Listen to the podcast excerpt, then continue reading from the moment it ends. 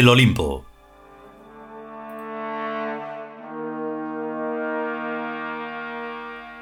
Decimoctavo capítulo. Cuarta parte.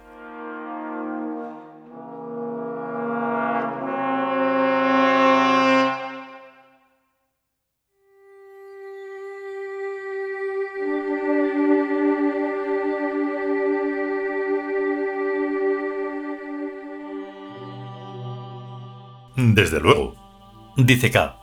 y eso es lo que parece poner en continuidad a su realidad con la nuestra de los dos espacio-tiempos. Y yo no dudo de que los dioses de Birk nos hayan enviado por carambola esa muletilla de Einstein para que nosotros recibamos a su través la idea del universo psicológico del que se derivan todos los universos físicos. Pero eso es una ocasión, no una inexorabilidad de un descubrimiento paulatino. Toda la ciencia no es más que sucesivos cambios de maqueta. Incluso la misma desaparición de la ciencia será un simple cambio de maqueta ontológica. Cada generación de humanos se va muriendo, dice Mai. Y sus hijos no saben o no quieren saber que ellos son los mismos que antes murieron infinidad de veces, profesando cada vez ideas diversas. Este solo hecho pondrá a la humanidad en nuestras manos al cabo de pocas generaciones, No diría yo tanto, dice K. aunque tampoco digo que no. La ciencia es una religión tiránica y dogmática que, como toda religión, es además irracional. No esperes convencerla mediante razonamientos. Mahomet II nos dio el ejemplo de cómo se erradica una religión. Se subió al altar mayor de Santa Sofía y lo pisoteó. Y ni un relámpago ni un trueno en el cielo. Con la ciencia habrá que hacer en su momento algo parecido. Coge a los chamanes y llévalos a las universidades pertinentes a aprender de otros chamanes de bata blanca y carísimos artilugios la sabiduría de la mente profunda. Y no olvides el detalle de pisotear las otras cátedras.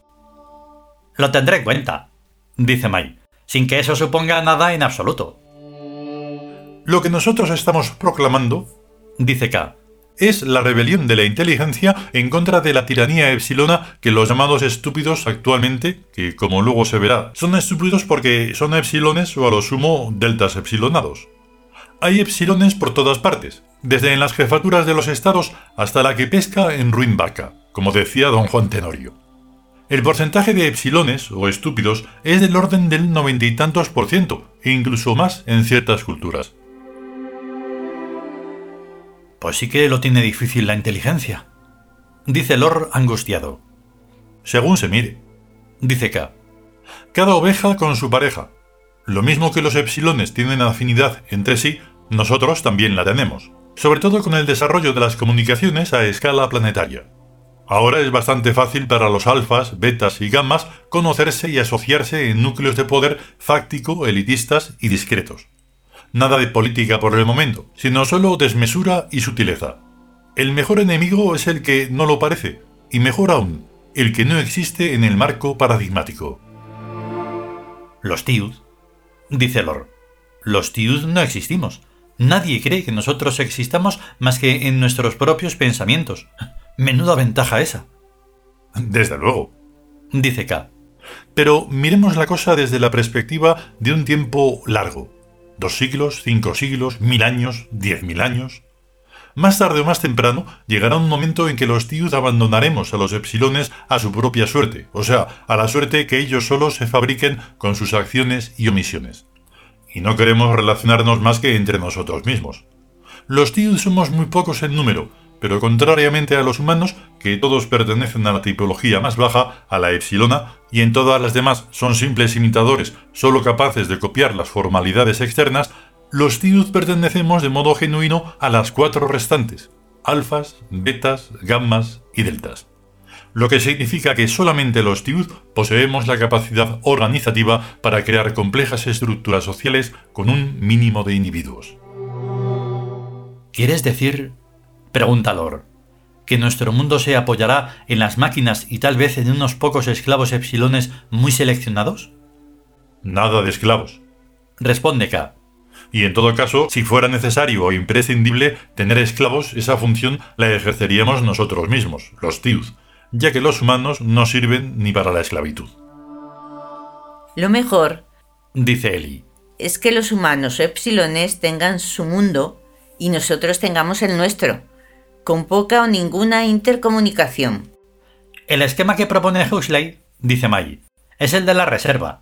Allí los humanos o epsilones son libres y están a sus anchas.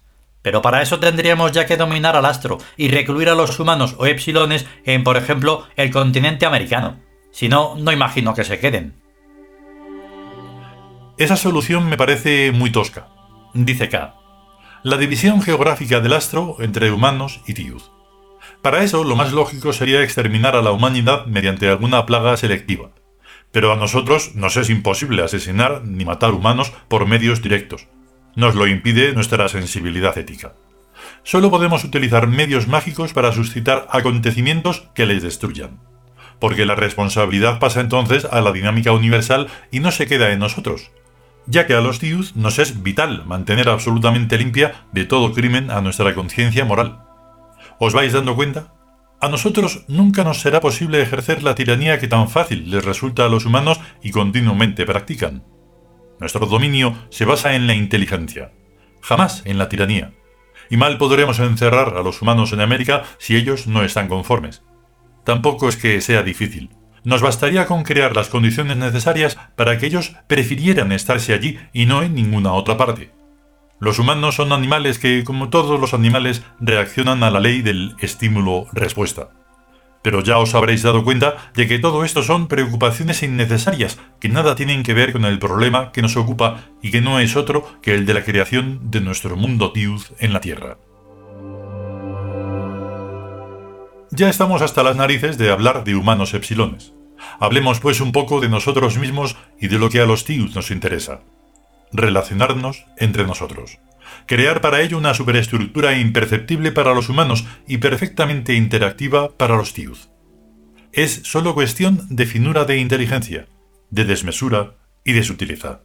Entre nosotros hay fénix y altísimos y emperadores y reyes y regentes. Una jerarquía imperial que ya se extiende por toda la faz de la Tierra y por la mayor parte de los espacios psíquicos.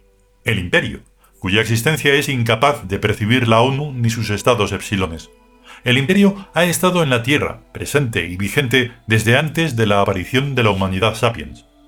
Percibirlo es solo cuestión de finura de percepción, de finura de sensibilidad, de finura de inteligencia. ¿Os dais cuenta? Ya no es necesario recluir a los humanos ni en América ni en ningún otro lugar geográfico, por la simple razón de que ya los tenemos recluidos en los lugares psíquicos que merecen y que es donde ellos están más a gusto.